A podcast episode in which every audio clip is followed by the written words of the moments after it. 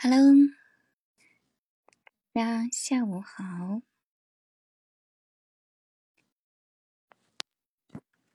Hello，大家下午好，欢迎来到小雅来了，我们一起谈天说地，把茶话三麻。我就是小雅。我们这期的嘉宾呢，非常荣幸的邀请到我们知名的配音演员英语老师，让我们一起拨开他耀眼的光环，走进背后的声音背后的那个他，让我们深度解密了解一下。跟我们的英语老师，Hello，英语老师你好，跟大家来打个招呼。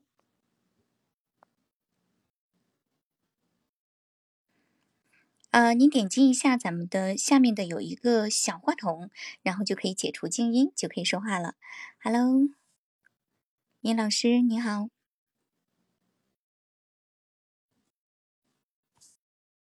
好的，啊，咱们刚刚开始，可能这个网络这边稍微有一点点卡。嗯，Hello，听到吗？Hello，可以的。啊，尹老师您好。Hello，你好，你好。嗯，尹老师，呃，跟大家来打打一个招呼，然后呢，咱们就开始节目了。啊啊，Hello，各位好，各位好。这个刚刚在外边 忙了一通，赶紧赶回来。说今天咱们这个直播不能怠慢各位，所以呢就赶紧回来了。回来之前呢做了一下核酸，因为今天晚上还有其他的一些什么活动要做，必须把这个事儿做完。OK。感谢啊，感谢感谢我们殷老师，嗯，就是其实我作为我们声音工作者的话呀，大家都知道啊，就是你们可能在咱们很多的地方啊，在咱们电台呀或者各种嗯媒体上都听到过殷老师的声音，但是呢啊，就是只闻其声不见其人是吧？这个今天虽然咱们也是音频节目啊，总算找。咱们把这个现场版的咱们的殷老师啊抓到现场。其实说起我们的殷老师的作品啊，就是嗯，怎么说呢？就是多的你都说不出来啊。我给大家来介绍几个啊，大家耳熟能详、比较熟悉的啊，比如说咱们现在的几档综艺节目，呃，最强大脑呀，我们的法则，以及花样姐姐呀、梦想改造家呀，还有中国好舞蹈达人秀呀、欢乐喜剧人呀等等啊，非常非常多，呃。都是我们的这个旁白的配音的话，都是我们的这个英语老师完成的。那么如果说再说起来，咱们的众多的，哎，这样啊，殷老师，您的一些其他的一些广告作品呀，还有这个纪录片之类的啊，您来跟大家来简单的介绍几个还比较喜欢的，好不好？啊，对对对，这个一直在做方方面面的这些工作，呃，商业语言广告啊。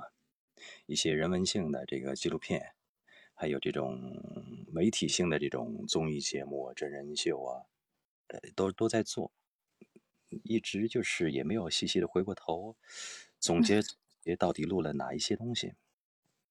反正商业广告呢，大家进电梯啊，基本上会能听到一些白酒的广告，有有那么几条是我配的，也配过洋河啦、梦之蓝啦。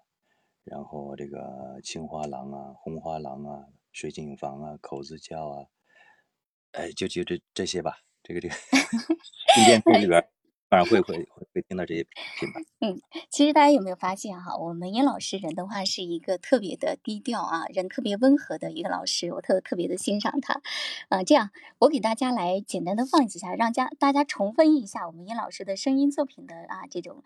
特别棒的一些感觉啊！让我们老师来自己说的话，他就非常低调，他就不想来说。我给大家放几个特别经典的，来，大家来感觉一下，来听听看啊。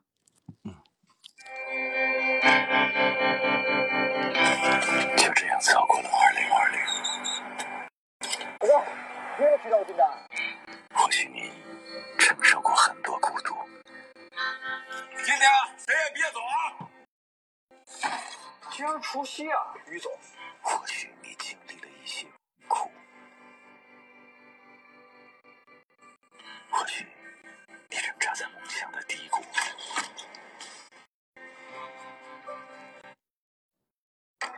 人舒适感时常被温度所左右，酒也一样。宿迁，世界三大湿地名酒产区之一。年均气温十四点九摄氏度，梦从这里开始。呃，刚才第一个音频的话是咱们这个呃殷老师为江苏卫视的春晚节目配的一段啊，然后刚才这个就是殷老师提到的梦之蓝的一个广告的配音。其实这些声音的话，大家听起来真的是非常的耳熟能详 啊。给大家再放一个咱们五粮液的一个宣传片的一个音频，可以来听一下。Thank you.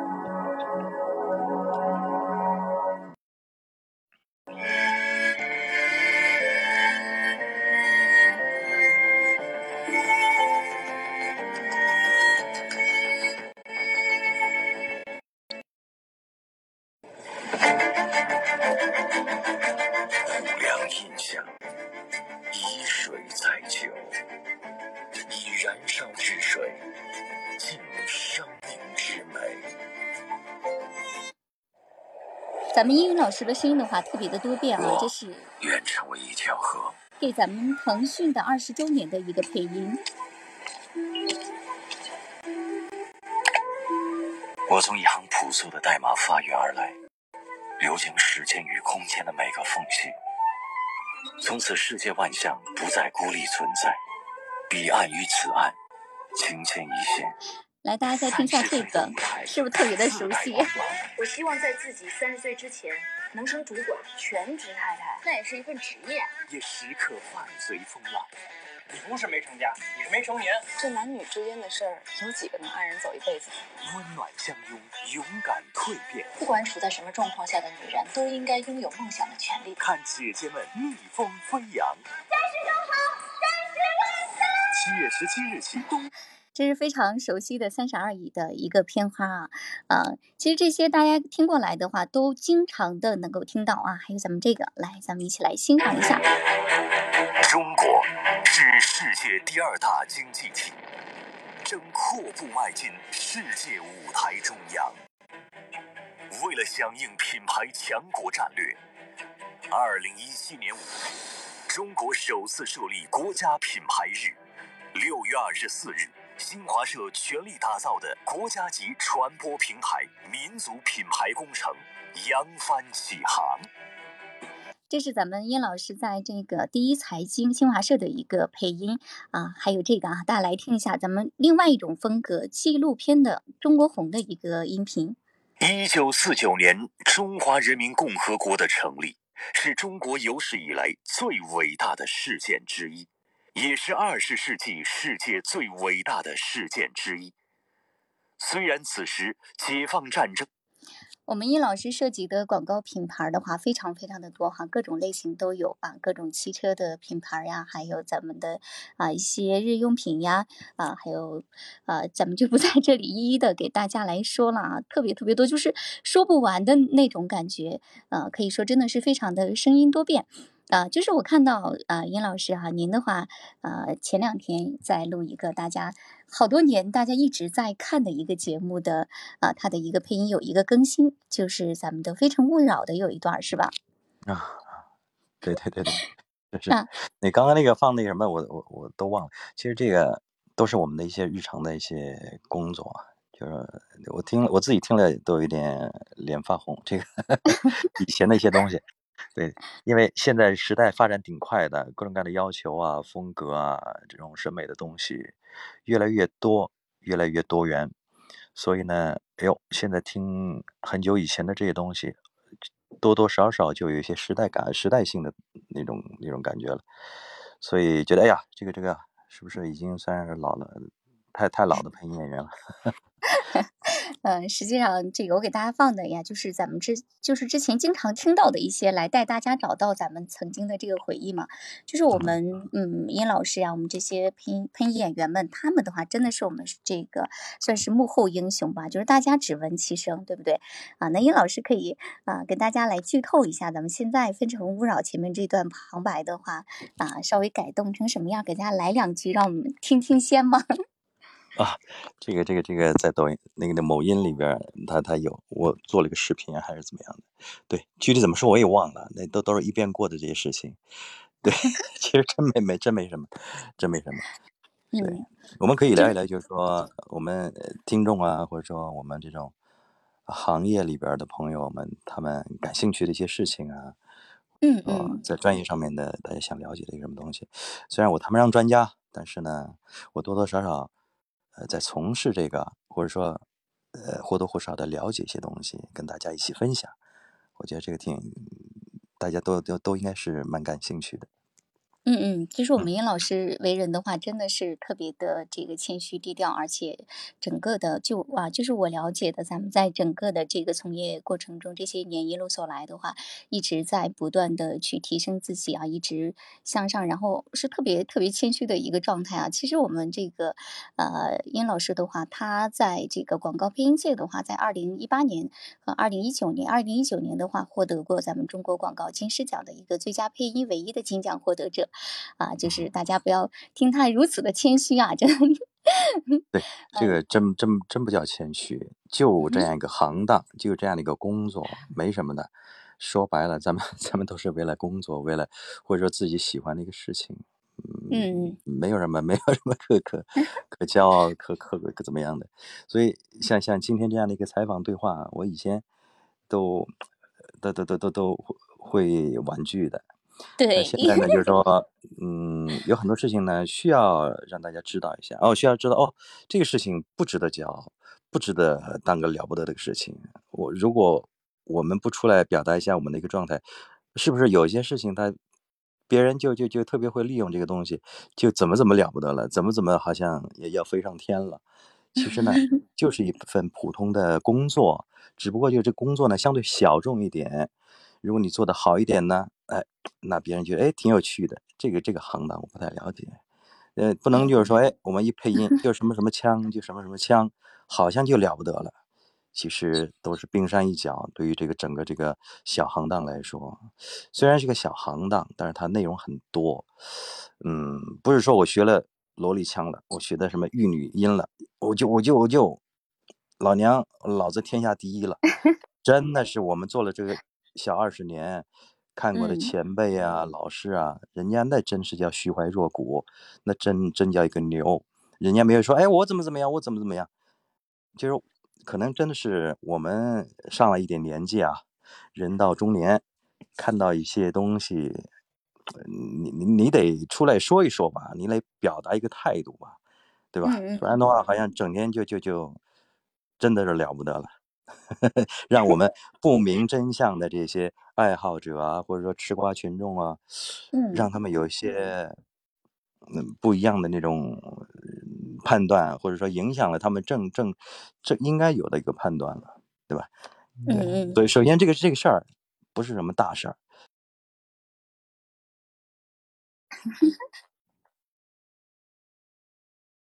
是的，嗯 哼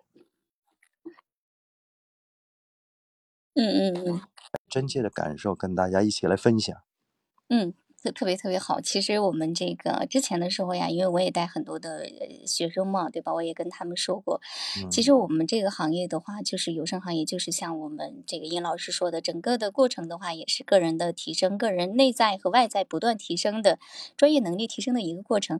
越是我嗯们这个行业顶级的这些啊大了啊这些咱们就是资深的这些老师们前辈们哈，就是像我们殷老师一样，都特别的谦虚低调。这也是我嗯特别的欣赏咱们殷老师的一个原因啊。其实呃，我们之前也认识好几年，殷老师之前确实是不参加各种这种采访谈活动的。嗯嗯嗯，一方面是也也确实挺忙的，第二个呢也知道自己知之甚少，不敢枉为人师，或者说 滔滔不绝来说什么。啊对，，就这样，就是我们听众的话特别的感兴趣啊，就是嗯，想了解一下殷老师您的话，嗯，一路走来，就是您呃原专业是学的就是咱们这个配音相关的吗？啊，然后在您这个整个的从业这个过程中嘛，这二十年啊，有什么自己的一些啊小感悟呀，或者是故事之类的，可以跟大家嗯来分享一下。，OK，呃，呃如果了解我的那朋友应该知道，我一开始学的是美术，学的是呃国画写意花鸟，这个这个这个也是很窄的一，就相对来说是是一个窄的一个专业了。呃，后来呢就转到了这个播音与主持，因为这两个事情呢都是我年少的时候曾经很感兴趣，也为之着迷。嗯，嗯嗯并且也付出努力的一个一个一个一个这个这个事情。那从这个生活的角度来说，可能这个配音这个行当对我来说，自身的天赋可能有一些。我我经常说，这个得非常感谢自己的父母给予这样一个嗯所谓的嗯小小的天赋，或者说小小的一个能力吧。因为音一个人的音色，它就决定了这个人未来所走的路的宽与窄。那如果给你一个相对比较好的一个音色的话，可能你一开始容易进入这个行当，或者说进入这个行当之后，所能驾驭的题材也也也比较多。所以呢，得父母。对，其实我觉得您说的也只是咱们能够去入行的一个门槛儿级的，对吧？咱们感嗯谢嗯父母亲给经常很多的一些年嗯轻朋友，他说：“哎，尹老师，我这个声音能不能干这一行？”他说：“我这个声音，哎呦，又尖又细，怎么怎么地。”哎，我说：“又尖又细，现在很流行啊，对吧？年轻的嗯那嗯个什么叫什么什么什么少年音，对吧？呃，有这样的一些这种空间。呃，而且呢，就是说，你你你好好努力吧，好好努力，然后呢，多学一学，就是说相相相似音色的这些老师前辈，他们是怎么发展自己的，对吧？是这样，就是嗯说不限定，就是说你必须声音一定要浑厚大气，可能在某个时代，哦，它是这种是更加受欢迎的。那现在这个时代更加多元，二次元啊，这这个这个这个大行其道的时候，可能这种年轻的音色啊、活力的、阳光的，这个反而是也是一个很讨巧的一个一个一个切入点。对，嗯嗯，其实也就是说，我们这个每个人不同的音色的这个特点的话，其实都是也应该也有啊适合他的一些类型存在的，对吧？对对，没错没错，是。嗯只是就是说，哎，你们能能不能以此为生？呃，这这这就看自己的个人努力以及阴差阳错的命运的安排，对吧？啊，机遇也很重要。对，机遇嗯，很重要。嗯、就是这样说的话，您在小时候的话，其实就对我们这个嗯配音相关的一些有声相关的已经在感兴趣一个积蓄的过程吗？对，呃这个从小喜欢看电视，因为在农村嘛，那会儿嗯信息闭塞，了解世界，了解外边儿精彩，可能就通过小小的黑白电视机来了解了。然后看多了，哦，有什么体育解说啦，有那个什么正大综艺啊，这个呃，这这些什么综艺节目，来了解各种各样的娱乐的、休闲的、外边儿的信息的。这认识了很多著名的主持人，对吧？学嗯习他们那嗯些主持啊，以及他们的配音。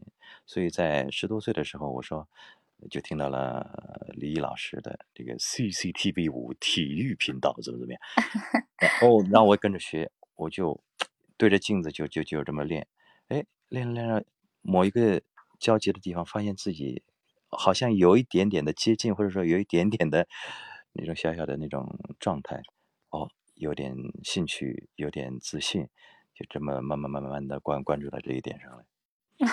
原来对，您因为那那那我们那个时候很小的时候，并不知道。有什么所谓的配音这个这个行当，对。对，就是我就说，原来您跟李老师的缘分在很小的时候就已经开始了。对，我想这个对于我们很多的行当里边的，呃，这个李老师啊、孙老师啊，以以及各位一些前辈，他们的声音，声音的这种光辉，肯定是种到每一个这个未来从业者的心里边来的，或者说是他们心里边种下的某一颗种子。只只不过有些人没发芽，或者有的人就在影视剧这一块，有的人在 VO 解说这一块。嗯对，总归总总归会有些多多少少的影响。嗯嗯，是的，就是李老师他们这些老前辈们的声音的话，也确实影响了咱们，可以说一代又一代的，不单单的是一代人啊。我们对但凡是喜欢声音工作者的，啊、也非常可惜哈。我们李老师啊，廖启林嗯老师就感慨良多呀。嗯嗯，对对对，嗯，是，那那您在后来的话，就是嗯，咱们学国画的，对吧？其实国画我我觉得也蛮好的啊，就是特别嗯的那个嗯诗情画意，然后整个人的话也很安静的一个过程。呃，那您又是怎么又走到了咱们这个你一直小时候比较热爱的一个行业啊？两两个都挺喜欢，然后突然就啊在分岔路口走到这个行业的呢？哎呀，这个说来话长，这样的一个故事，我可能还没有在大众面前来聊这个事儿。当然，嗯我最嗯近在某音里边可能有一 有个系列的一个视频，有一个正儿八经的是戛纳金狮的获奖者的一个导演对我进行了采访，那个里边我哇可能 聊过其中的一些情况。对，那嗯个那那个系列节目可能接下来要慢慢剪出来，到时候在那个平台里边播。大嗯嗯，如果大家到时候感兴趣，可以关注关注。那个里边哎会系列讲一些很多的名人，呃，很多的一些在某些专业领域里边有一些成就的，我当然谈不上，只不过就是朋友 邀请这么一起聊一聊。啊 OK，这咱们言归正传，怎么会转移到这个这个这个这个主持配音这块儿的？那这个真的是很漫长，回头想起来也有点后怕。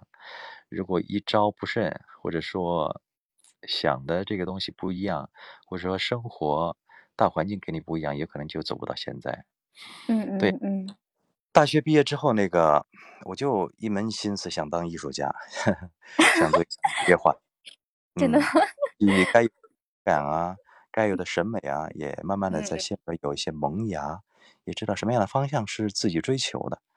后来呢，咱们村里边有一位邻居，他在上海一位著名的画家家里边，那个家里边呢不叫家了，叫庄园。嗯嗯所在位置呢，就是现在虹桥机场拆迁的那一片地方。当时不知道，反正拎着一个箱子，就跟着这位管家到了这位著名的艺术家家里边去。哇、一进去之后，小桥流水、亭台楼阁、飞檐走壁的这些 古时候的状况，嗯真的是让我一下懵了。那那那，这位艺术家当然很关照我。进去之后呢，好好跟他学，然后嗯呢，不要钱，不收费，然后管吃管喝管住，什么都管。唯一需要你做的就是什么呢？这位艺术家呢，他是呃姓汤，名胜天，咱们现在也嗯成了一个莫莫逆之交了，好朋友了。呃嗯呃，他就说：“哎，小印，你呢就在这儿，呃，好好的跟我来学画画。十年之后呢，你怎么着也是中国美协的会员，在上海呢也能住个五六十平方米的房子，娶妻生子，一生就画画，挺好的。”我当时 想，就把咱们那个规都规划出来了，已经。但是呢，唯一你需要在我这个庄园里边需要做的什么事情呢？我这这边有一个有个亭子，画画室，一个不叫画室了，画房，单嗯独的像古时候建的那种古色古香的一个房子，名字叫千帆堂。说呢，我这儿里边大概是有两笼鸟，你每天呢给这个鸟喂喂食、喂喂水就行了，其他呢什么事不用干。你弄完了之后，你就该吃吃，该喝喝，整天画画，就这样一个状态。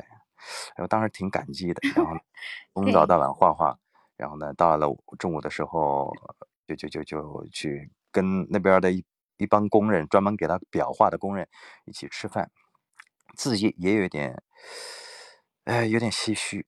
哎呦，我说好歹也是个大学生，怎么 混到跟工人们一起混了？当然，这种想法不应该的啊，但是当时的心理落差就是这样的。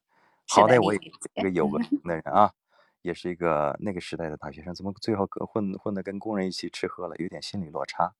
当然，其实应该是很很应该是都一样的，都是为了 糊口生活的。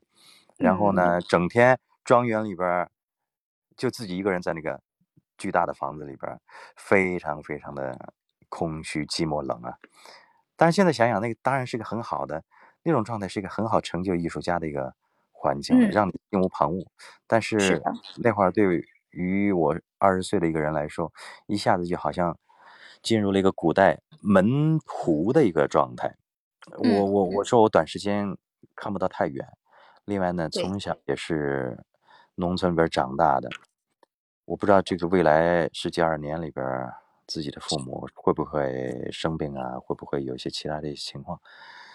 那作为人子的话，可能要考虑的很多，不嗯能在嗯一个相对看不到的一个状态之下。尽管老师说了，哎，怎么怎么样，但我不知道十年之后是不是一定能成为某种状态。那后来我大概就待了半个月，就万一就就就跟老师做了一个告别，我说我也再做一些其他的一些打算吧。正好我太嗯太说，哎，那个那个那个那个，当时女朋友呃就说，哎，我们这个地方有一个电台的呃选拔赛，因为我那会儿在在在在学校里边，正常从小到大学都做一些什么主持人啊、播音员啊，在学校里边当兴趣爱好或者当嗯做一个嗯特长来做这样的事情。说哎，我们这儿有个大赛，你可以来参加吗？我说我说正求之不得啊，我说，嗯，我可以来参加。我说我我也不会什么才艺，我就会朗诵一首诗歌，呃那个再别康桥，我就 一一首嗯歌从面试、复试、决赛，我就就念了这么一首诗，最后拿了个什么荧屏十佳荧屏秀，呃十十十十家之一。弄完了之后，我也懵在那儿。然后呢，不知道然后怎么样。正好呢，当时那个节目的这个导演说：“哎，我们这个电台，这个这个需要这个主持人，我看你音色还不错。尽管当时什么也不是啊，但是说小英你这个音色不错，愿不愿意到我们这个电台来实习啊？”我说：“正苦于这个没有下家着落呢。”行行行，最好了，开心开心。那我就到了电台里边去，跟着老师们去做这个，呃，学做主持人了，就这样的一个状态，就这么从绘画到了这个说话，是这样一嗯，整整个的过程的话，其实看似偶然，也也是必然啊。就咱们凭一首这个《再别康桥》啊，就轻松的进入了这个行业。其实我觉得咱们在前面的学画呀，然后这个作画的过程中，艺术嘛，它也都是相通的，对您以后的这个个人的审美一些能力的啊，也是能够起到一个很大的一个辅助作用的。对，所谓审美呢，绘画到书画的审美，当然了，会有一些共通的地方。比如说你绘画，你画的很优嗯雅，可能你说话也会是类似的这样一种呃审美的方向。嗯，但是呢，更多的我觉得两者之间共通的地方就是一个创作的一个过程，你是怎么提升自己的？我觉得这个是非常极其相似的。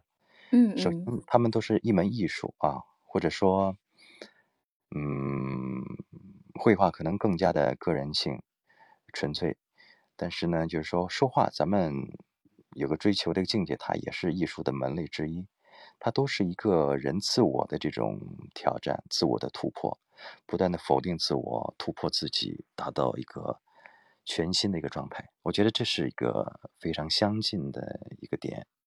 对，你不会就是说我固步自封，我我嗯我我嗯，我独自的，就是说永远的孤芳自赏的这种，那我觉得你。可能数十年如一日的保持一个水平了，可能没有太多的进步与提高。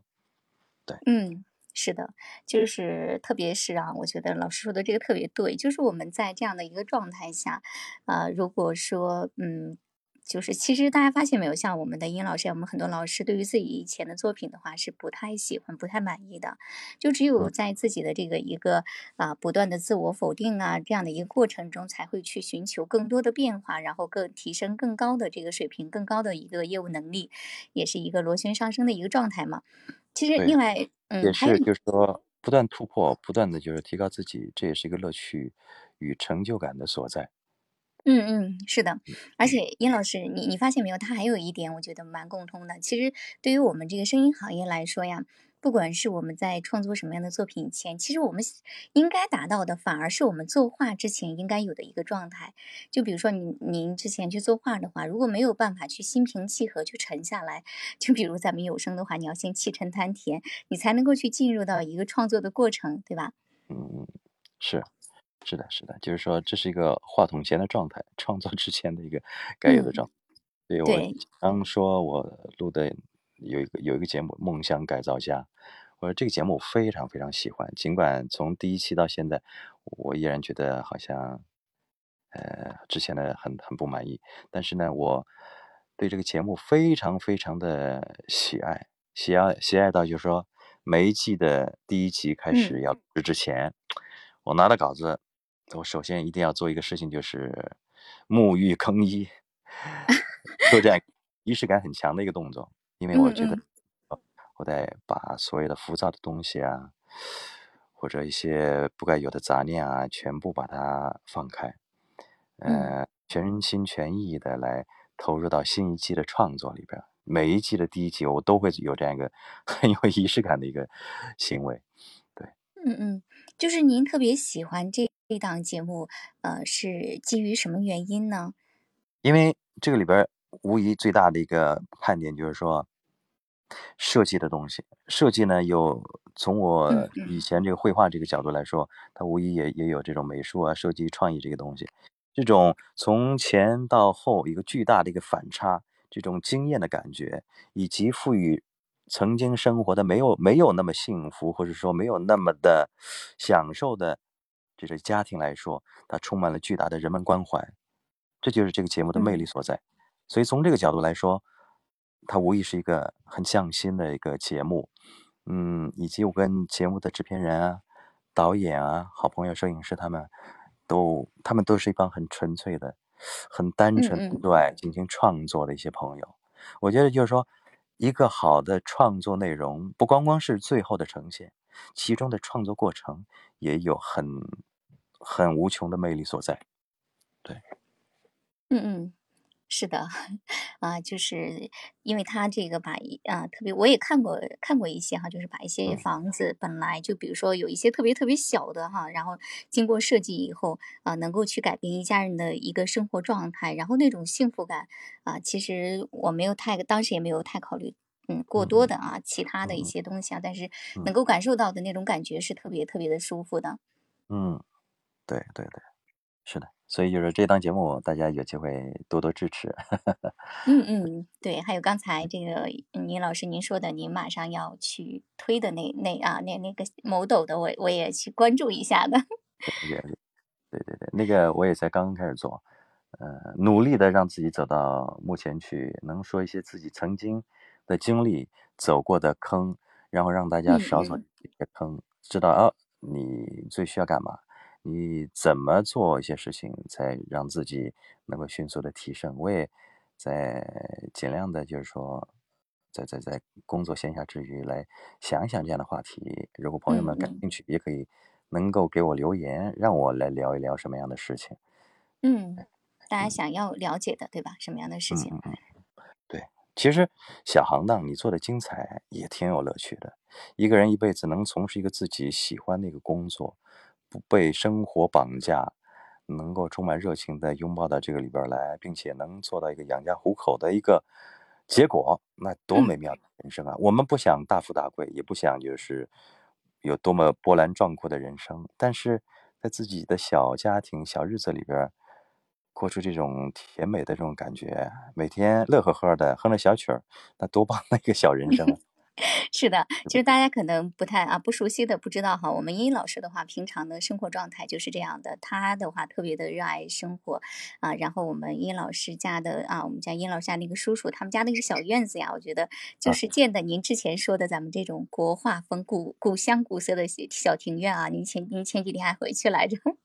对，呃，我那个小院子呢，我也是不得已而为之的一个情况。什么情况？原来我就想着，我是梦想改造家的这个。御用的配音老师，嗯嗯嗯，不过咱们也得给咱们来来来设计做一档节目呀，对吧？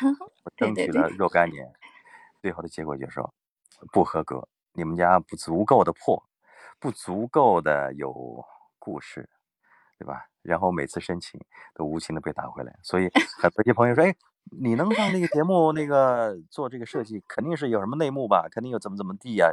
去年。那个甘肃白银的一个什么什么节目，搞得轩然大波，一下都出圈了。那那那个事情，很多人就说你怎么能那个呢？肯定是你有什么什么的背景，怎么怎么样？说那个节目里边主人公怎么样的？咱们就题外话下下聊。事实就是说，节目组都是很客观、很公正的来评判这个项目是否值得来做。因为你这个项目不具备它节目所需的因素的话，你播出来的那个。收视率肯定会低啊，他们得为这个，呃，金主爸爸们得负责呀，他们要把这个播放量、收视率得保证啊。所以呢，我在多年求索未果的情况之下，没没 没成，那那那就就自己自己搞了一个，来来按自己的那个有一搭没一搭的就这么来把它做出来，也就也也是想着那个让自己的家人住的舒服一点，当然了，也也。顺便表达一下自己寄情于山水的一种 向往吧，对吧？寄情于呃田园，对，嗯嗯，真的是特特别的，就是你想要的那种感觉呀。然后我看咱们院子的视频和图片的话，完全能出来古香古色，是特别嗯舒服的。嗯嗯，还好还好，反正就是努也努力了，努力了。嗯，其实我们这个殷老师真的啊，他就是如果说在生活中的话，对这个亲人呀，对不对？对这个爱人呢，对孩子呀，真的都是这种超级大暖男性哈。就是我们燕老师家里有一儿一女，呃。嗯，据我所知的话，您家的这啊两位啊小朋友的话，其实也是我们啊从业好几年的这种小配音人了，他们嗯，也都录制过一些作品，是吧？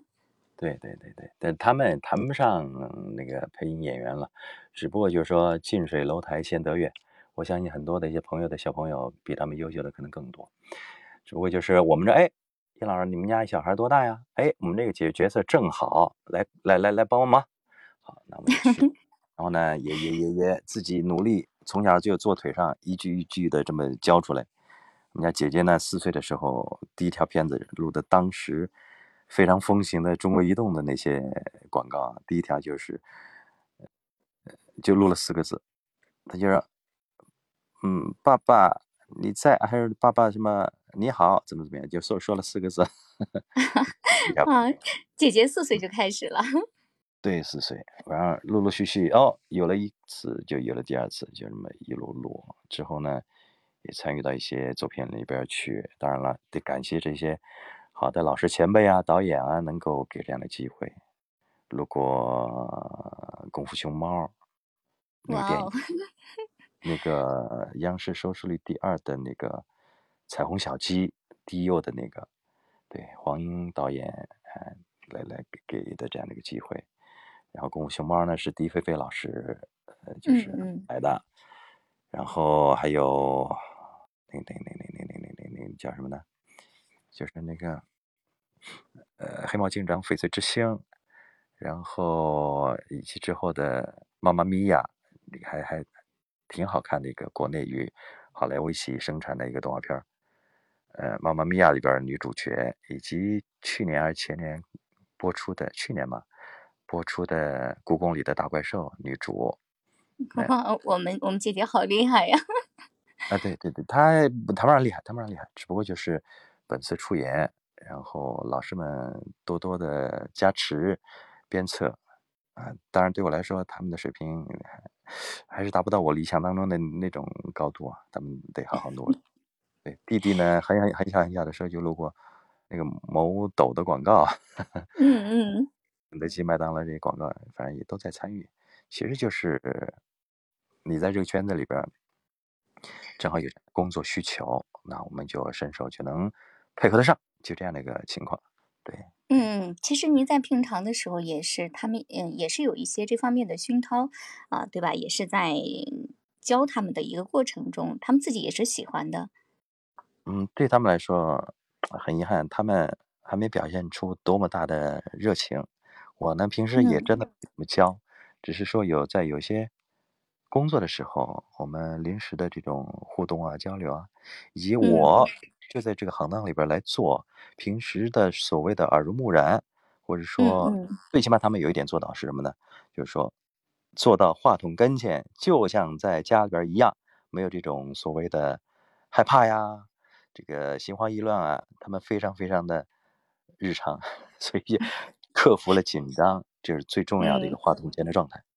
嗯，对，特别好。这所以所以从从这个角度来说，他们相对比其他圈外的朋友小朋友呢，就好好啊易于把握的一个一个一个一个一个点。对，嗯嗯，其实这点的话，这个就已经很难得。就是小朋友不说哈，咱们很多的成人的呃爱好有声的从业者，大概在几年的两三年、三四年的这个一个一个状态的话，都很难去打破，就是做到能够做到一个在话筒前特别自如的状态。呃，对就是因嗯为怎么讲，这个我我我见过好几个朋友，话筒前都会出现出现一些问题，包括我都会这样，因为这个事情对于一个热爱的人，或者想终身为之努力的人来说，它是个巨大的一个，呃，很严肃的、很认真的，或嗯者说到了包袱是吧？扑面而来的 呃巨大的一个这种压力、神圣感。对，我想说的是嗯，神圣感。神圣感，嗯其实这个是对的，这想的是对的。但是嗯呢，想多了，并且在创作的时候依然有这样一种思想包袱在，反而就影响了创作。事情得认真，这个事儿得神圣。但是呢，你 在念东西的时候也依然这么想，这这会造成很大的这种影响。那有些嗯朋友到话筒跟前不会说话了，就张口结舌的了，对吧？嗯，那对就不会说话了，或者说就就就说的做作了，说的沉重了，就不自如了，因为他这会儿只想到，哎呦哎呦，我在话筒跟前，我我，他就没有想到，就是说我应该是看到文字，文字应该怎么表达，想的侧重点搞搞搞搞，就是说搞搞错了，对吧？嗯嗯，就嗯那其实真的是这样，就是能够去放松下来，然后回归自然呢，它反而需要更久更久的时间。那那您就是有什么建议？对，有有什么嗯建议给到大家吗？就是可以在咱们创作的时候，能尽可能啊，就是说多少能够去适当的去放松，让自己更快的去进入作品。嗯，你说有什么方法吗？我觉得这是一个熟能生巧的事情，而且就是啊，说要要经常叫劝自己不要不要，呃，想的太多，这这这个事情。嗯，我更希望达到一种随遇而安，或者嗯说呃无欲而为的这种状态，对吧？你首先要关注在你的文字上面。哦，我今天要录什么呀？我得看看我这个文字是什么样的。哦，是这个意思。那这个意思谁要听啊？呃，话筒要听，那我讲给话筒嗯听啊，就这样的一个过程。它是不是就是你整个过程想通了、想顺了，是不是也就不需要想其太多其他的事情了，对不对？嗯从嗯你的出发点到你的目的，你把这边捋一遍之后，哦，我可能就想我的侧重点在目的这个上面来。我重要的是把文字讲给别人听，让别人感受到这个文字的魅力，魅力，你你你所赋予这个文字再创作的一个魅力，对吧？嗯，就嗯，是我们多去走进一下文字里边的内容啊，他在讲述的一对，个就是我？为什么要在话筒前讲这段话？嗯我是嗯来孤芳自赏的吗？我是来秀肌肉的吗？我无疑这不是最终目的，对对？对我的，目的是说，把这个文字很好的讲出来之后，感动你。我把这个文，就像我们在八卦，哎呦，你听说谁谁谁怎么怎么地了，那我得把这个绘声绘色的这个八卦是多么的八，多么的嗯三八的这个东西讲给别人听，对，就就这就是一种呃绘声绘色的转述嘛。你从日常当中你是怎么来？因为日常里边没有话筒，只有别人的耳朵，你怎么把这个八卦的东西，同样的这种绘声绘色的讲给别人听，是一样的一个心理状态。嗯嗯，这么理解就就非常简单了？对，这样这样就明白多了。就是我们在制嗯作的过程中呀，我们不是在制作作品，我们是嗯，在跟别人去讲这些事情，对吧？就是简单，就像日常生活中交流一样，然后对，我们把你的你的过程就是讲嗯，述或者转述对再创作，你的结果是在创作呈现出一个作品来。对，就是嗯结果就是要让咱们啊去自己可以去想象中一个啊，就是我要去把这个事儿讲给谁听，然后我要嗯，给他说明白，哎，你听明白没有？我跟你讲的这个事，儿，今天这事儿是这样的啊，就是就是完全脱离啊，就咱们就去脱离，我现在来到话筒前要去创作了，我要去嗯录作品了，把这种心态给它扔掉。嗯，那那我是去面见谁谁谁了那种面见领嗯导的那种拘束的、紧张的、无助的 这种东西要忘掉。当然了，这是需要一个过程的。我不要看我现在好像说的，呃，多么多么的轻松。其实我们在第一次走上这个直播的这个呃这个这个这个岗位的时候，也是紧张的无所适从，然后嗯念错了自己都不知道，对吧？我小时候我我我说第一次到广播站里边去播新闻，自己念错了都不知道，然后我还沾沾自喜，哎，今天没有错，今天挺棒的。我下来之后，哎呦，你是不是哪哪哪念错了啊？我说不知道啊，一点都不知道。你说紧紧张到最后麻木的感觉，其实怎么让自己自由自自如，怎么让自己放松自由，那就是一个熟能生巧的一个事情。你屡嗯次去进入这样一个环境里边，从陌生到熟悉，只有这样一个，嗯除非你是呃天生的人来疯，天生的自来熟，对吧？嗯 嗯我觉得 自来熟，人来疯。第一次到这个陌生的一个工作状态里边，也未必那么的放松，对吧？这是一个熟悉的过程。对，嗯，也也就是嗯说，我们想要去呃做到的话，那呃把它交给这个一个量的积累啊，也是嗯，一一种能够解决的方法，对吧？对，你想量变到质变，这个大家都都认可的一个说法，对不对？嗯那你你就交给量的叠加就好了，你其他不要太想，反而是一种呃更更更更加更快的提高自己的一个方法、想法、思想过程。嗯嗯，那就嗯是您的话，就是殷老师，您创作了不同的咱们的作品类型，对吧？嗯，有记录，有宣传，有广告，还有嗯咱们的这些旁白的一些啊综艺节目的旁白的一些配音。那嗯。您在这个录制不同的这些作品的过程中，您是如何啊、去给他们定义啊，或者是如何更好的就是快速的去能够进入不同的状态？呃，有没有什么能够去分享给大家的？嗯，得从哪一个点了？对，不然的话太大，我不知道怎么来分析。啊，那就那就比如说咱们的这个广告和咱们的旁白，要引就嗯是综艺的旁白这两种类型的话，其实呃都啊蛮有活力的哈，我我个人感觉。啊，嗯，对，综艺综艺，比如多少年前录些什么《花样姐姐》《花样爷爷》这种花样系列的，以及什么《蒙嗯面唱将》啊，还有中国舞舞舞舞武林大会啊，什么这种舞舞蹈类的《中国好舞蹈》什么的，这样的节目呢，一种竞赛性质的、对战性质的、竞争的，然后活力的、阳光的。这样这样的东西是为主的。其实，您您您您您说的就是说，怎么来嗯。达到一个所谓的阳光的一个状态吗？还是怎么样？对对对，就是而且我觉得你看，比如说它这种类型，咱们综艺的这种类型，它也是阳光嗯活泼的。然后咱们嗯的广告的类型的话，有一些它也是跟这个差不太多。那他们的区分点就是他们，您嗯。您是怎么去把它录出来，给到不同的感觉，然后嗯去其？实所谓的解说，它也是一个人物角色的界定。此刻的你是一个什么样的一个角色？你是一个帅气的街头男孩来解说这个中国，这这这就是街舞。嗯嗯把嗯自己认定为这样了哦，我就穿着小背心儿、大大裤衩儿，然后呢头上扎了一个什么那种街头的那种状态。那他是什么样的状态？你把他那种内心的这种活力感啊、街头感啊，把它表现出来。然后呢，你在你的音色上面，哦，我是不是年轻一点？哦，十八岁、二十岁。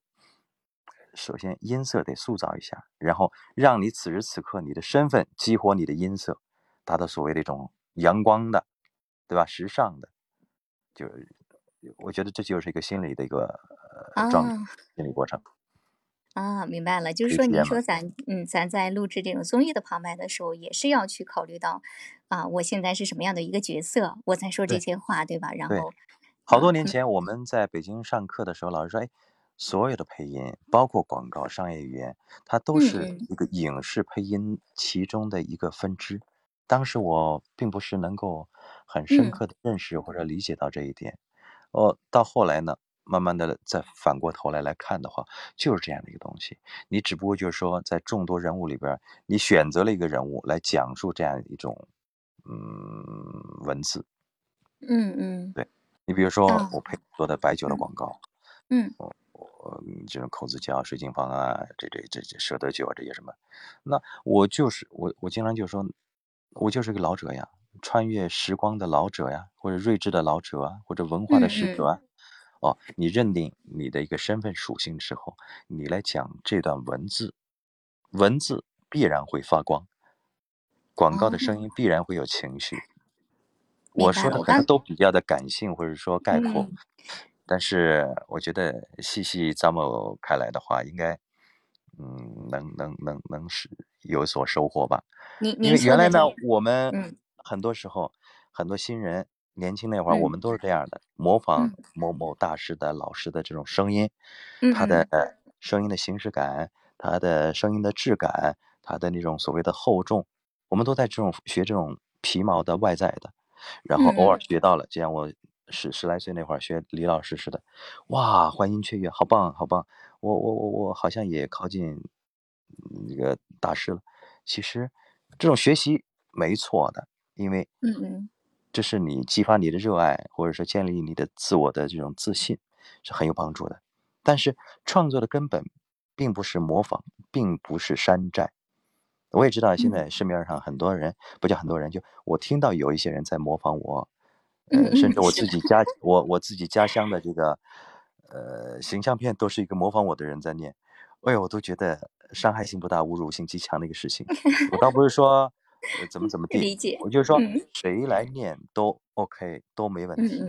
但是创作的这个根本它不是模仿，它是一嗯。个自我的解读，对文字的解对。读，对文字的再创作，把文字读透了之后，再看一看你的画面、你的音乐，我怎么来搭配这四前面这两者，怎么融为一体，成为一个嗯合为一体的一个作品，并不是说哦，我跟谁谁谁像，哦，好棒，我我就我就是我就是最牛的了，或者说我最最最像他，你像来像去你是东施呀，你是嗯李鬼呀，你并不是说你自己呀，你活一辈子最后成了别人的影子，那多可悲，对对？对，就是对我特别能理解您看到这种现象的话，其实说实话，真的感觉蛮可悲的一个一个状态，对不对？好嗯，好的一当然了，当然，了，当然，你把钱挣到了，你赚赚了 满满内之后，那你认为嗯这是一个本事，那 OK，你也是你的本事了，对吧？嗯，对对对，但就是说你模仿别人，首先你自身的价值必然是低的，这一点能理解吗，？你可可能就是通过你的再努力，你的马内可能是更多的，double 的，对吧？是双倍的，或者更多倍的。你最后，哎，我性价比高，我便宜，找我吧，我可以模仿。当然嗯，了，嗯，你要求不高也可以的，过过小日子也也也很棒，甚至就是说挣的这个钱啊，比一些模仿的被模仿的那些人都多，也也有可能的，可能你付出了很多的这种精力，也都可以，对吧？嗯，那那那就是说各取所需，因为存嗯在就是合理的，都能理解。但是就是说，从我们真正的想从事这个专业的，或者说想走正道的，想走得更加的远的，我是有这样的忠告吧。虽然嗯我也没走到哪一头呢，对吧？但是我也知道，我刚刚说的这个是是一个正道，对大家一起共勉的 一条道路，对，就是我们想要在这个行业走得越来越高、越来越远的话，还是要嗯，做自己，对吧？有有自己这个独特的这个点出来。不，对对对，咱们前期学习可以去模仿，但是不能一味的去活在别人的阴影下去做别人的影子。嗯，是是是是，我想你应该能认同这样的一个观点。是的，是的，这这个我也是特别认同的。其实，嗯，咱们业内的话，很多时候它也确实有这种现象，就是很嗯，多的片子录出来都是一个味儿，对吧？是。其实怎么讲呢？我这儿再再多说一句，很多时嗯候我们之前在短视频大行其道之前，是更多的那种自娱自乐的，我模仿谁嗯谁谁白娘子喽，我模仿谁谁谁喽，老百姓不觉不知道，哇，好棒啊！你看这个路人甲竟然模仿嗯这么牛的这个片子里边人，好棒啊，好牛啊，甚至上了什么呃很大的综艺。但是你你就能做这种模仿秀吗？这种模仿秀在专业行当里边就是街头杂耍，并不是正道，对可以这么理解吗？呃，那当然，你如果能从模仿当中走出自己的路，我不是说永远我就会配这个白娘子了，我永远就配什么许清了，对吧？我可以配出其他任何人的创作，并不是说我学了那个人我才会这么配，那没嗯有那个人，那你怎么配？你会配吗？那自我的创作、自我的革新、自我的建立，这才是专业的人应该做的事情，嗯，是的，对吧？就是我特别赞同我们殷老师说的，就是我们可以去学一些作品，对吧？咱们前嗯辈们的一些作品，但是呢，咱们从他们的这个演播的感受呀、技能啊这种呈现方式上去学，而不是嗯，单一的去磨他的音色，对吧？甚至于他这个重音。怎么给，语说到气怎么给，这一点，嗯说到这一点，我们这个呃喜马拉雅有声里边儿，我也听到过很多很多的一些模仿的某一哥的声音，甚至在其他嗯。平台里边儿，那我就要这个一哥的声音音色，好嘛，然后千篇一律的，然后模仿到有个四成、五成、六成这样的像的，鼻鼻音多一点儿的话，哦，好像好像，行，你就是专业的，你就是最棒的。是，很遗憾，我我我我我不承认这样是对的。嗯，对，所以，就说得得有一个专业的正规的、呃嗯客观的一个认识，我觉得这个有声市场它才能嗯更加的繁荣，更加的百花齐放，并不是说谁最牛了，那什么都学他的。那我们从事这个行怎么呃沦丧到这样吗？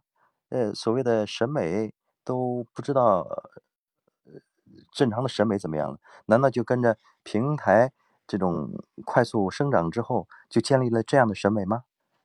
对吧？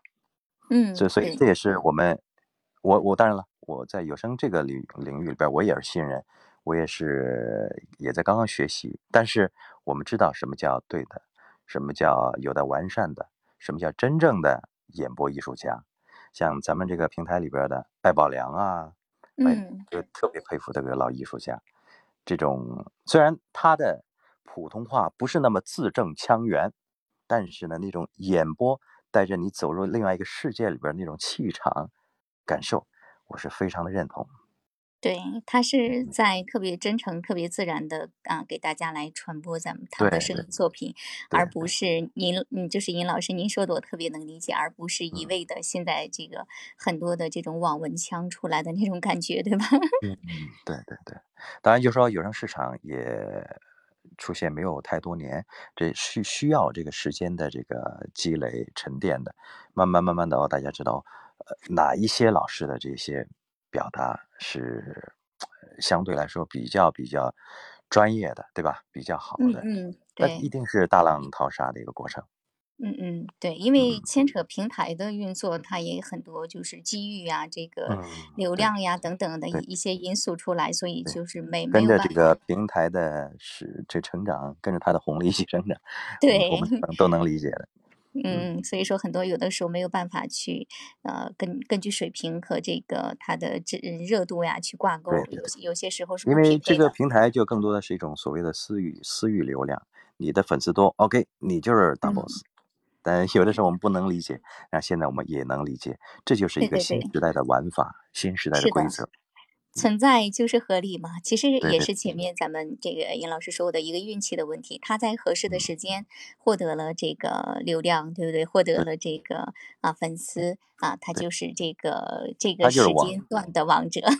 对对对对，所以呢，嗯我们那会儿是面对于弊端，人面对于所谓的专业的评委专家，我们拼死拼命的，就是说往里边来努力啊，提高自己啊。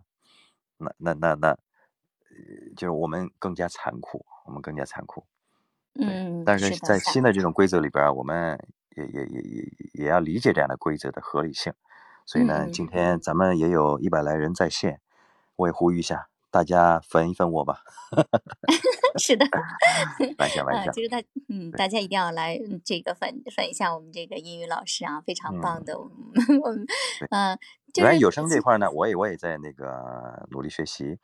呃，好像昨天啊，哎，对，昨天那个咱们喜马拉雅这个什么大师班的一个一个一个一个一个负责人联系我说，喜嗯，马拉雅线下有什么那个大师班儿，邀请对，我去咱们有有有上上课。线下课，嗯对，要上上课。对呀，昨天刚刚说啊，我不知道能不能成型。如果能成嗯嗯，型的话，到时候跟他们一起把这个课的内容好好磨一磨，跟可以的，我们这些朋友好好来沟通沟通。当然了，我这必须是一个教学相长的一个事情。我因嗯为嗯我我我我在这个非常细分的这个领领域里边，我我也是新人，大家一起嗯。成长，互通有无吧。嗯，就是我们官方这块的话，也是在不断的优化线下的一个个一个课程啊。如果有有您的嗯。这个加入的话，就就太棒了。呃，我我反正也学本着是学习的这样一个态度来来来参与，如果能有幸的顺利的实现这样一个互动的话，反正是跟我说过了，但是至于能不能成型，呃那我就不知道了，我我听从嗯，安排就好了。您的嗯能力呀、是绝对没有问题的啊。就嗯是其实您刚才就是在讲到您录的那个咱们的这个酒的时候啊，您在说之前我就想问您啊，那咱在录这个酒的时候是什么样的一个人设哈？您您就说了是一个老者对吧？老者，嗯呃那嗯，那就是像其他的那些车的类型的啊，您在配的过程中肯定就是诠释了不同的这种嗯或商务精英或者嗯，是什么样的年龄段的一些人物呢？曾经咱们配过的对呀、对呀、你你你。配奔驰的那种商务车、修理嗯车，那你可能就是一个老板的一个状态，商务精英的一嗯个状态。呃，这种谈笑间睥睨天下的那种，在一个很高的大楼上 喝着这个啊这个什么洋酒的感觉。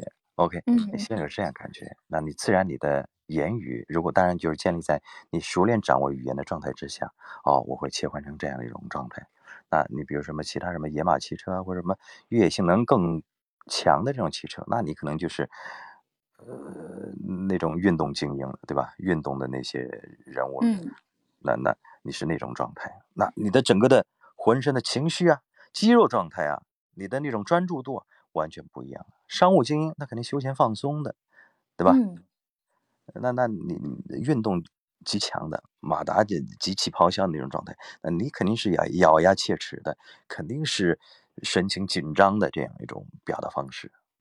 嗯，是的，就是咱们嗯这些广告的话，也是要跟这个车的类型，然后嗯，呃，我们去想的是什么样的人来开这些车，是吧？然后我们去预设，这种，比如说声音表达的这个人，他永远是这个来来来，就是说我怎么来阐述我的身份、我的角度，我来讲这个车。那第一人称的时候，那我可能就是这个驾驭者；那我第三人称的话，我可能就是一个旁观者。哦，这个车怎么怎么样，他肯定是这样的一个感觉，对吧？就好嗯像嗯在什么某手的那个里边，一个光头那个那个哥们儿，他原来好像电台主持人，后来就专门去嗯卖车了，怎么样？我觉得看起来挺傻的一个表达，但是在那个那个平台里边，好像有大量的拥趸。嗯嗯但是呢，他的那种进入状态的狂热，我觉得是不恰当的。但是，它嗯是一种嗯矫枉过正的一种状态。但是呢，那种选择、那种切入，呃是一个很好的一个切入的状态。我觉得是嗯挺傻的，因为嗯我们在高级的语言表达的时候，合不合适，这个度掌握的对不对，这是我们专业人士应该表达的。但是在某某某手的那个平台里边，只要有那种代入感，只要那个歇斯底里，他可能就哦，好像看热闹一样，在吃瓜一样。他可能，知道，明明知道这么做是挺傻傻那什么的，但是呢，我知道你们爱看我这样傻，我知道嗯你们这嗯，么爱看，我就能挣更多钱，或者说，他可能是另外一个角色，我这么投入，我就觉得是对的。但对与不对，专业的人士或者说专业的观众、听众，他可能能看得出来。但是呢，可能咱们也不要想太多，嗯嗯就是大家的茶余饭后的一乐，对吧？不要想太多，但彼此满足一下彼此的需求，可能就皆大欢喜。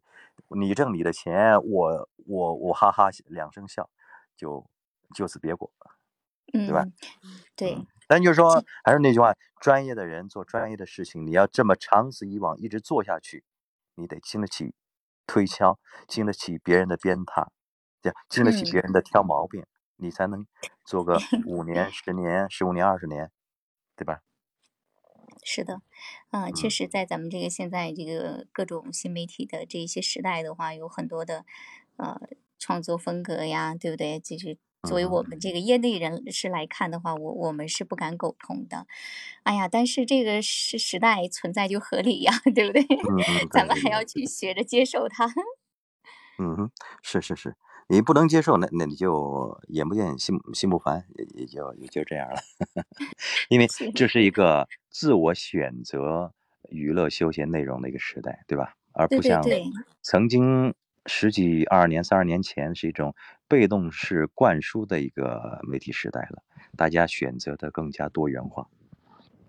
嗯，是的，现在各种的，如果说啊、你想听到的，你想看到的，都会给你按你的喜啊喜怒哀乐来给你推流，对吧？对对对对对，这这也是个好事，也也也是个悲哀的事情。是。嗯。嗯啊，所以说那这样的话，真的我就对于咱们的这个广告呀和旁白呀，这这个讲述的过程呀，我相信我们在场的各位听众也有很多的收获和感悟啊。我们嗯都是要去，还是要去像影视剧配音一样去演绎它不同的人物状态。那咱们在这个配记录宣传的时候，是不是也跟这个异曲同工呢？当然也一样的，就是讲述的身份，你嗯在任何的有声的创作里边，你的身份、你的角度，决定你说什么样的话，你说人话还是说鬼话，就这样的意思，对吧？嗯，当然就是说。你纪录片，我们来分析它的这种特点来说，可能有些纪录片它是更加的客观的、理性的，有的纪录片呢可能是第一人称的，把自己的强烈的个人情绪来呈现给大家，带大家一起感受这个讲述者或者说这个画面或者导演他的这种意志所在，对吧？嗯嗯，对对对，啊，它也是根据咱们不同的类型，对吧？或者第一人嗯称，或者是第三人称，更加主观的去描述这种啊，嗯，里面的场景呀、画面呀、感受，去把它抒发出来。对对对对，还有就是说自我认知，你在这个内容里边儿，你是想强行参与的，强行展示自己的这种能力的，还是说是不是知道自己的本分所在，安安哦静静的做一个美男美男子，对吧？对啊，合不合嗯。适很重要，不是啊。说你可以挑一百斤一百斤的担子，你嗯。在这个呃节目里边就得体现你的一百斤的能力，不是这样的，啊，可能就要就只需要你体现个五十分，OK，嗯那你就嗯。安安静静的体现你五十分的能力，我觉得就足以，因为这是一个多工种合作的一个事情，并不是嗯说到这儿了你就是独唱演员了，整个舞台就必须给你了。你得知道人家是不是让你，就是就怎么讲，就是激情澎湃，还是让嗯你就是说，呃，梨雨带花的，呃，梨花带雨的，对吧？还嗯是嗯怎么一个情其他一个状态？你得就是说多方的交流。所以呢，这也是在很多的网络配音演员这个群体里边存在的一个问题。很多时候他们看不到画面，拿到稿子嗯就是、哦，大气的、威猛的，那我就甩开腮帮子，呃，玩命的干，对吧？怎么有力，怎么是一开嗓子就把别人趴下趴地上，就怎么怎么来。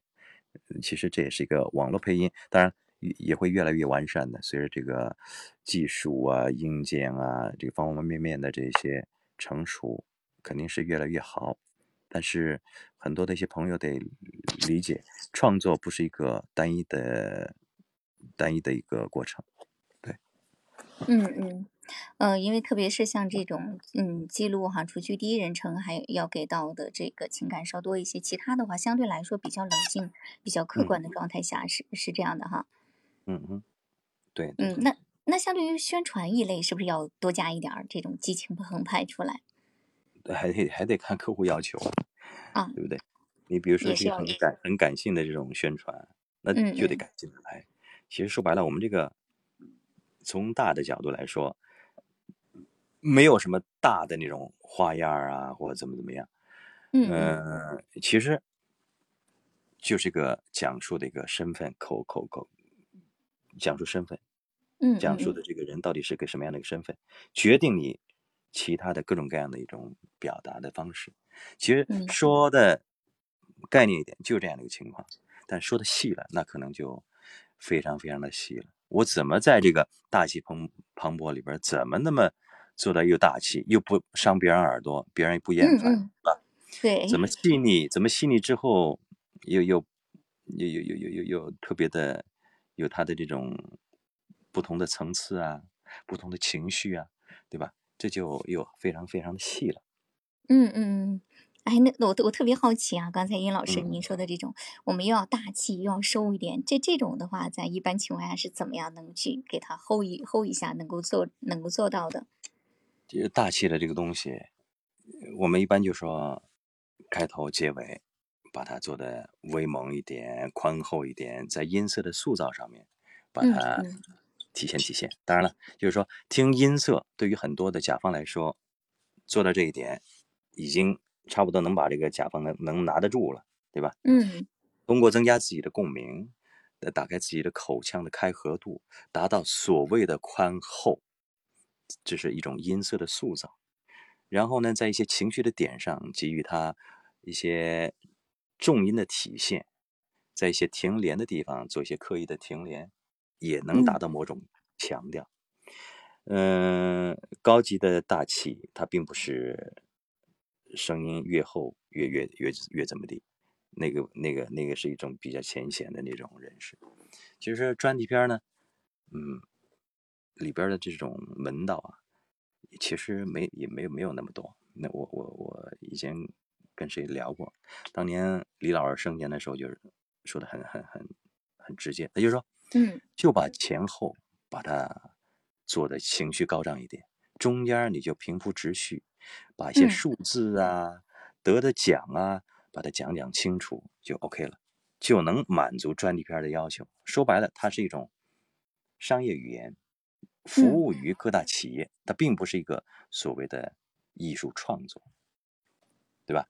达到哦，客户的那，种产品产品的调性，以及这种专题片儿，在大家开会的时候，不会大让大家奄奄欲睡的一个状态，对吧？昏昏欲睡的状态就行了，嗯提起精神，打起鸡血，来听我来怎么吹这个企业，是，嗯很，你说的非常的直接啊。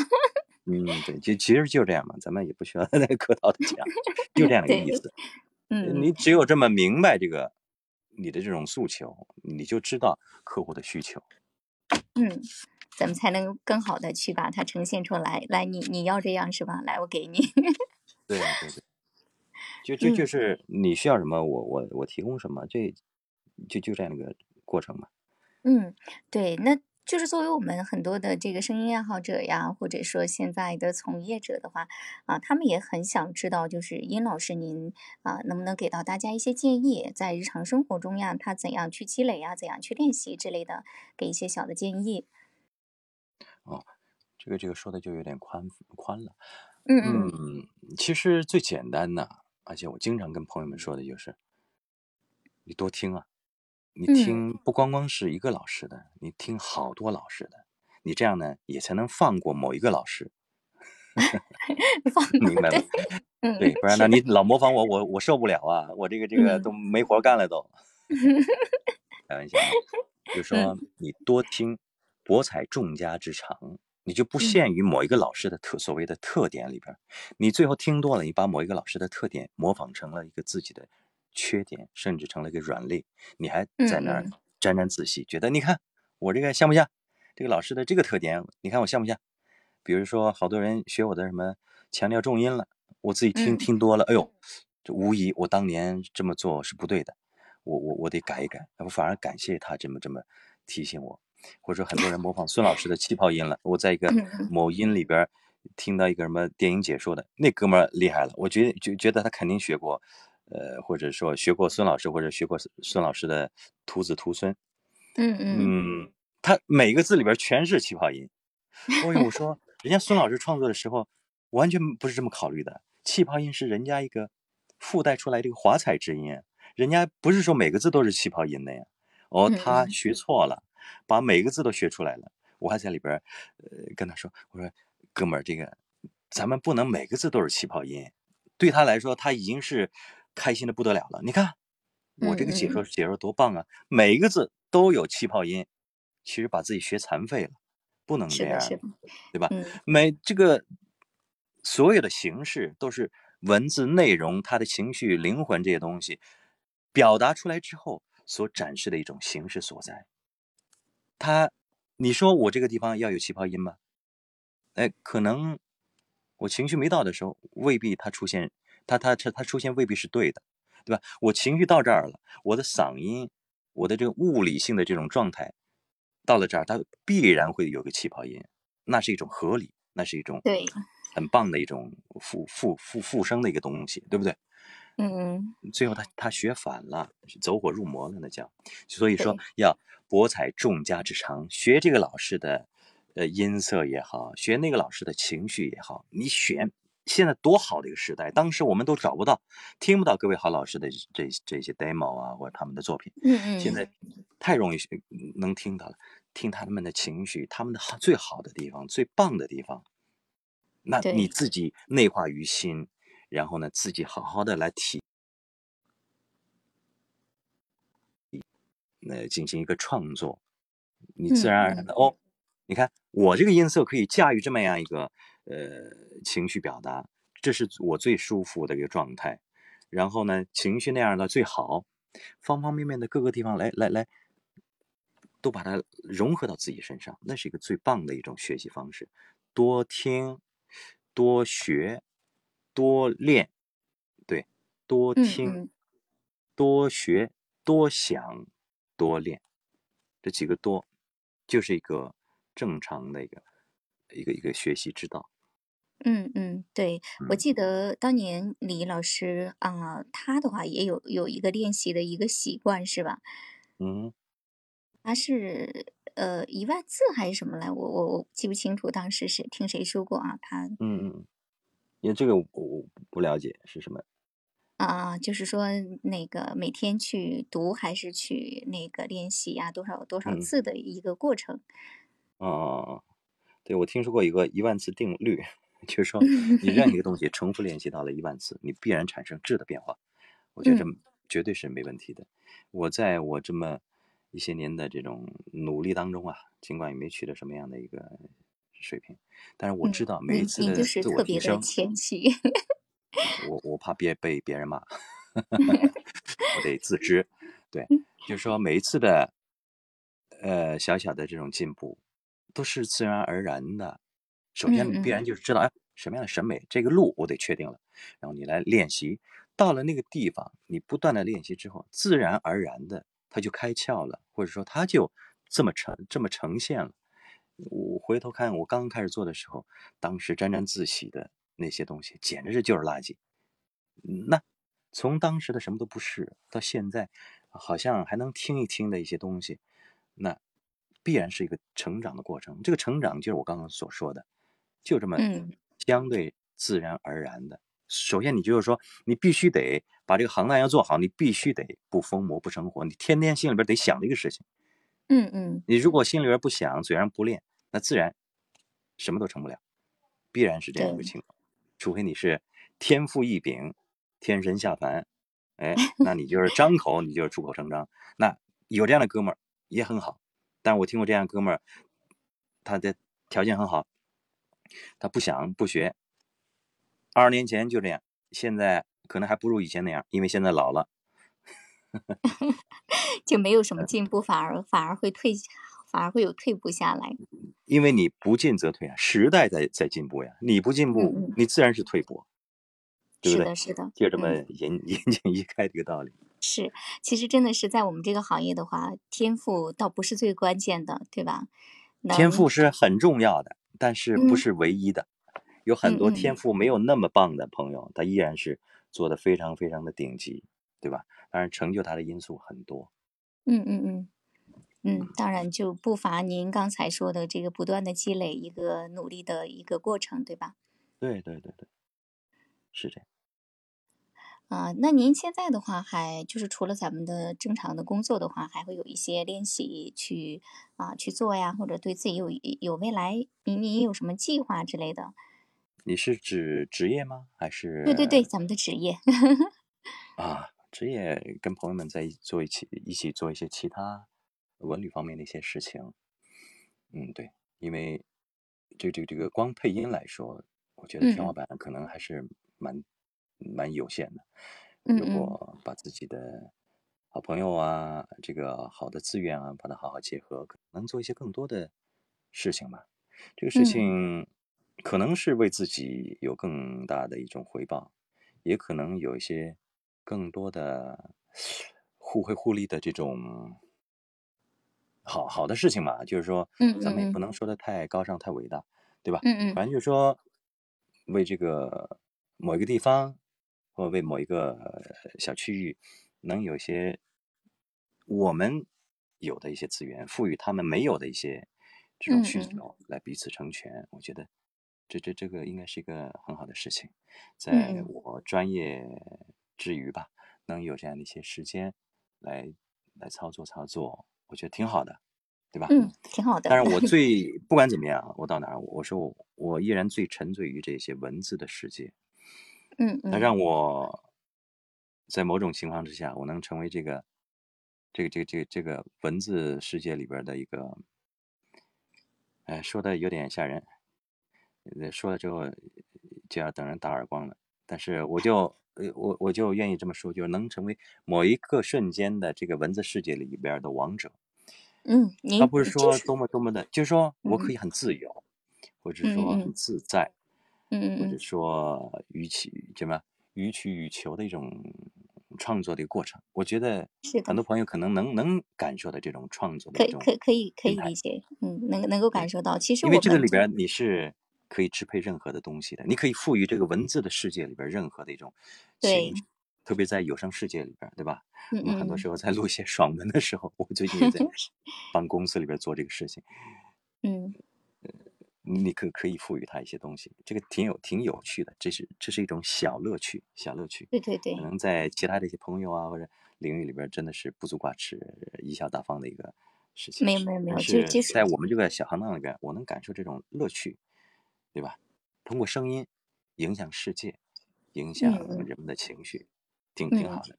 这是我们能做的，或者说我们能我们擅长做的一个事情。对，这个也是我一直特别，嗯，怎么说，特别认可啊，尹老师的这个说法，因为我觉得咱们哪怕是不管是咱们的能量有多大，作为咱们声音传播者该有的嘛，对吧？咱们该有的这个职责，咱们肯定是要去更多的去像尹老师说的传递更多的这种啊、温暖的一些感觉呀、对不对？啊、咱们这个 我也经常说何以解忧啊，就是唯有录音，就是特别能理解的尹老师说的感觉。咱们在这个创作作品的过程中，那种，嗯、其实说白了就是因为热爱嘛，咱们去享受的这个整个的一个创作的过程。嗯，对对对对对，因为说白了就是说，这是你的初心，你对曾经 梦想的地方。那 OK，你达到了，那你要尽情的享受这一刻。嗯，嗯因为虽然是一个小行当，不容易能达到此刻的一个呃目的，对吧？对于曾嗯经的我们来说，那是一个蛮遥不可及的一个 是对这个状态，对吧？嗯，真的就是这个，我要不然一开始的时候我就说哈，我们的殷老师的话，啊、他特别的低调哈，整个人的话真的是特别的谦虚的一个状态啊。其实他的很多好的东西啊，他都是特别含蓄的在说，不像我哈，我个人的话，我就是那种啊，特特别能去啊，怎么说呢，放得开哈。就像您说的，我不断的我我会去说这些哈。我觉得我们作为声音工作者，我们该做什么样，该怎么样。嗯嗯，我觉得我这个是要需要向您来学习。没有没有没有，只是我年纪吃长那么些岁数，知道呃生活不易，然后呢人言可畏，然后 这应应该要谦虚低调，因为这也不是什么多大的一个事情，你自己快乐，然后影响到别人的快乐，呃，让别人也快乐，对不对？那就很好就是也不要想太多。呃，我我就说嘛，我就说，做人或做事，我就希望是是一一株野花一样，如果能独自发出了那种暗香，那就很好了。嗯，你也不要想呃让周遭怎么怎么样，安安静嗯静的做一个美男子。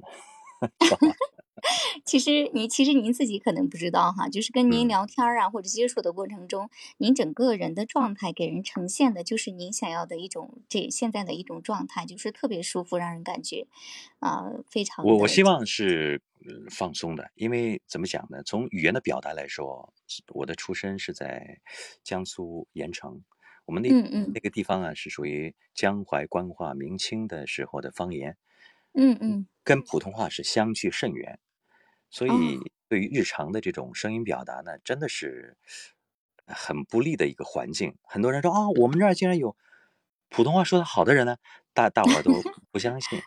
啊，确实很吃是惊哈。不太好的一个语言环境，所以在我的这种表达里面，以前真的是除了工作说那些不正常人讲的话之外，不是很口语的状态话，那那那那嗯平时这种交流啊，倒没有那么的多，所以呢，这嗯种交流呢，对我来说，我也很努力啊，但是我希望达到的一种状态就是放松，对吧？呃我自己放松，便于表达；别人放松，别人也也也也便于对话交流。嗯，我我嗯讲话也不可能在口语表达的时候不可能那么的字正腔圆，因为嗯呃上海那个算南方的环境，呃盐城苏北算是一个中部地区，呃这样整个的环境没有那么的字正腔圆。但我跟有一次电台采访那个那那个北京那个叫周哲那个好朋友，嗯他说。我说我到北京之后，我也可以跟你们京京片子这么这么，呃，跟着跑一跑，那那讲话讲话的状态也也也也也会有一点改变。就说跟着语言环境来做一些这种放松的、自然的表达。嗯嗯，是的，啊，其实呢，就是刚才呀，就只是说，并不是说老师您单单的就是跟我们去交流的这种亲切度啊，这这种状态，而是指的整个人的啊周身散发出来的一种气质啊，就是一种呃温和的状态，就是特别特别的让人 舒服。嗯嗯，我我希望是是是是这样这样一种做人的一种状态吧。对，也是性嗯性性格使然使然。嗯，特别特别好。其实我作为我来说的话，我觉得啊，我下面下面要去修的就是您的这种状态，因为我我个人的时候，特别是如果说去做一些大型的一些这个授课呀、直播的话，就是嗨呀，就是越讲越嗨呀，对，这个也需要也需要的。这样的话，对于整个那个教学氛围啊很好。也我我可能就说慢热慢热型，可能达不到那种高度。不不不，每个人的特点，每个人的性格 特点要善加利用但是，我觉得，我觉得您您您这种状态特好，我特别眼馋。啊，是吧？那咱们互相学习。真的，这这个状态特别特别的好，而且它也更加有益于咱们这个整个的在创作过程中的一个成长，呃，然后就是咱们能够，嗯，在不管是录制啊，还是在自己沉静下来去思考、去学习的一个过程，我觉得都需要您的一种这种状态，特别好。嗯嗯嗯，反正我我我我得好好努力。啊，嗯哎，殷老师真的，嗯，好吧，您就谦虚吧，我就那个让您谦虚。嗯嗯嗯。您那个在第一次啊，就是录制咱们的这个广告的时候啊，是什么样的一个感觉啊？然后，呃，大家也特别想要了解一下，就哎，这个这个可以去，我昨天刚刚录了这个那个那个视频，可以到 某音去了解。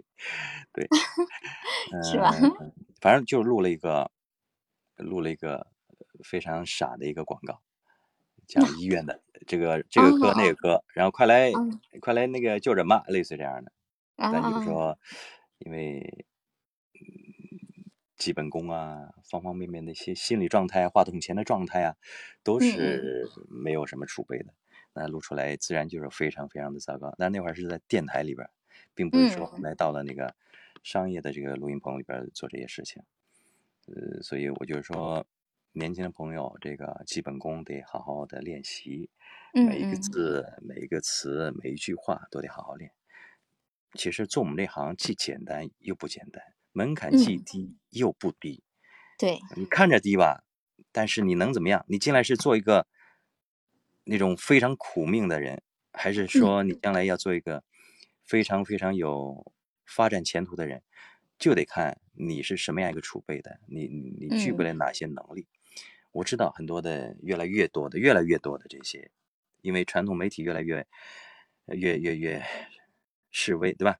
嗯嗯，很多的一些，主持人工作闲暇之余来走做这个有声，很多人就进入了淘宝。我两三年前我才知道，哦，淘宝上还有配音呢，我真的不知道，因为我从嗯来不敢在淘宝上搜这个配音，即使我知道了，我也不敢搜，因为我就嗯，觉得咱们这个好歹是个艺术，怎么成了那种卖来卖去的商品，而且都在那种，淘宝里边来卖的这种商品，我不敢想象，我我也 你很吃惊哈，这样的，我不嗯。知道，我我我至今就搜过一次，三年前，人家说，你看，哦，我一个朋友他是做企业的，我们就在这个淘宝里边找到一个配音啊，我说淘宝里边还配音啊，我搜了一次，我我想着遍地都是这样的。当然，是，作为一个售卖来说，它可能是一个，呃是一个必不可少的。嗯嗯如果可以把这个配音当做一个买卖来做的话，我可能那会儿在整个商业配音，这个什么所谓的这种远程配音起来之前，我就做了。我当时考虑了一嗯下，我宁愿去卖方便面，我都不太愿意来做这个，哎，买卖商业配音的这个中介公司。当然，嗯我很能理解，并且也支持这些做中介公司的。但是从配音创作者本身的这个角度来说，我不愿意让他让我们的同行、我们的同同辈们，就就就把这个声音你比我低，我比你低的这么踩踏的这种状是的，况。尽是的，管你看现在这种平台更低，嗯，这个就不，能说太多了。就不能说太但就说这这可能就越来越多的是一种商业行为了。但从一个最单纯的一个专业的创作创作者的角度来说，我是不愿意看到的。我希望每个人的身价啊，或者说这种嗯配出来的这种价值是越来越高的，而不是说那种内卷式的踩踏，这是确实可惜的悲哀。对，咱们再现在现在这种环境嗯有有有不太好，对吧？确实卷得很厉害。更更更 严重，大家充满诗意的、充满情感的来来录了录了一条，来录完了，老板结账，一条广告，来给 是你五十块钱，五十块钱，嗯。你我觉得是一种何其的一种不尊重这个呃行当，或者说挺惨的一个情况。嗯嗯，但。是没有办法，能能 很多人能活着，嗯，就就是很开心了。所以我觉得，也就是像老师说的，我们不断的去打这个基础，然后提升自己，咱们不在这个底端的这个啊、漩涡里去内卷，对吧？咱们让自己就是越来越高级，这个水平越来越高。个说，就就是说这种基础你是这么嗯干的，没错。但是说你能不能就立马进入所谓的高端啊，或者说能能发展的越多么多么高，我不敢保证。但这个必嗯嗯，肯定是一条必正确的路。必不可少的，对吧？没有地基就没有办法盖高楼大厦。取巧的，没有说嗯谁那么取巧的就能怎么怎么地了，对吧？嗯嗯，是的，嗯就是平地高楼起的话，咱们一定要去把这个地基打好，然后才有可能去实现这个建高楼大厦的一个梦想。对对对对，是这样。就是说，我们希望嗯就是不卑不亢的、努力的，能争取一个可能的美好未来。嗯嗯，是嗯。的，啊、就真的是这样。现在的这个网络时代的话，把咱们配音人的话也推到人们的视野中，啊，从嗯。而让大家了解到有这样一群人，有这样一个行业，这本来是一个好的一个一方面哈，但是也因为这样的更加的透明化，还有因为一些这个对吧，啊，咱们这叫跟我们相关的这些啊老板们他们的一些商业操作，反而去把这个很多的咱们的特别是基层一线的这个网络配音员的啊整体的这个价格水平啊等等，全都给它拉低啊，对吧？啊，就是也也挺悲哀的，但是没办法，时代想要进步，想要发展，这是也是它必然要经过的一些东西，咱们每个人都没有办法去抗衡。是这样，是这样。嗯，非常感谢我们的殷老师，也耽误了您很长时间。那咱们最后吧，就是您还有什么话对我们啊、热爱这个有声的朋友们，或者说在从业的朋友们有有什么啊、还有什么小嘱托啊、跟大家来说一下。哎呀，这个这个太临时了，这这 要要要这么总结一下，呃有点难啊。嗯嗯嗯，就是还怎么讲呢？在这个行当里边，你热爱有声，那你就全情投入到这个里边来。可能前期呢，不要想太多，对吧？嗯不要想太嗯多的一些东西，还是就是说，把自己的专业做做好。我想呢，必然会有一些意想不到的收获。